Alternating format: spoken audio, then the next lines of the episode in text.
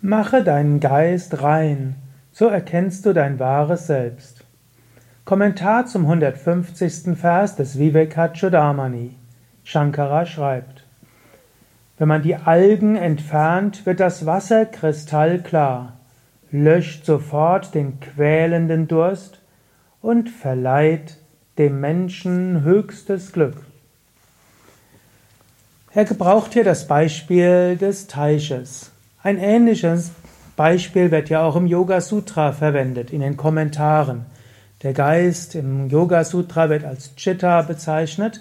Und dann gibt es Modifikationen, eben die Vrittis. Und solange die Vrittis unruhig sind, siehst du nicht die Tiefe des Selbst. Es gibt fünf verschiedene geistige Zustandsformen. Es gibt zum einen Mudha, das ist träge und bedeckt. Es gibt Kshipta, unruhig. Vikshipta, gesammelt, Ekagra, Ekagra heißt äh, einpünktig und Niruddha, Niruddha heißt vollkommen zur Ruhe gebracht. Gerade im Muda ist es besonders schwierig. Muda ja, ist, ist zum einen müde, aber auch irgendwo, man könnte sagen, da sind lauter Algen im Wasser drin, nichts ist zu erkennen.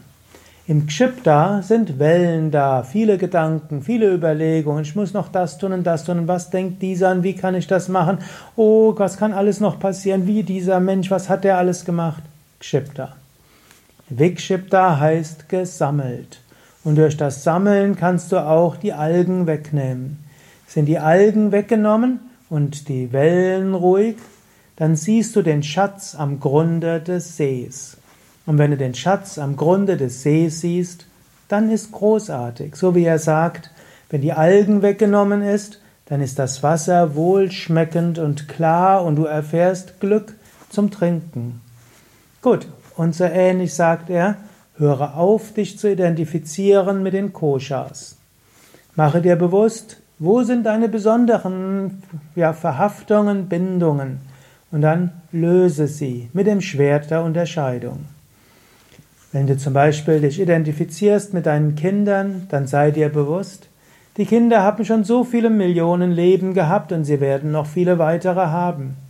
Ich bin nur in diesem Leben vorübergehend in einer besonderen Verantwortung zu den Kindern. Die Kinder kommen mit ihrem Karma und mit ihrem Dharma auf die Welt. Sie sind gekommen, sie werden auch wieder gehen. Ich habe eine Aufgabe, eine gewisse Identifikation, aber die Kinder leben auch ohne mich. Oder Verhaftung an den Partner. Oder Verhaftung an deine Aufgabe. Oder auch Identifikation mit deinem Denken und, und so weiter. Erkenne, wo bist du, dann nutze das Schwert der Unterscheidung.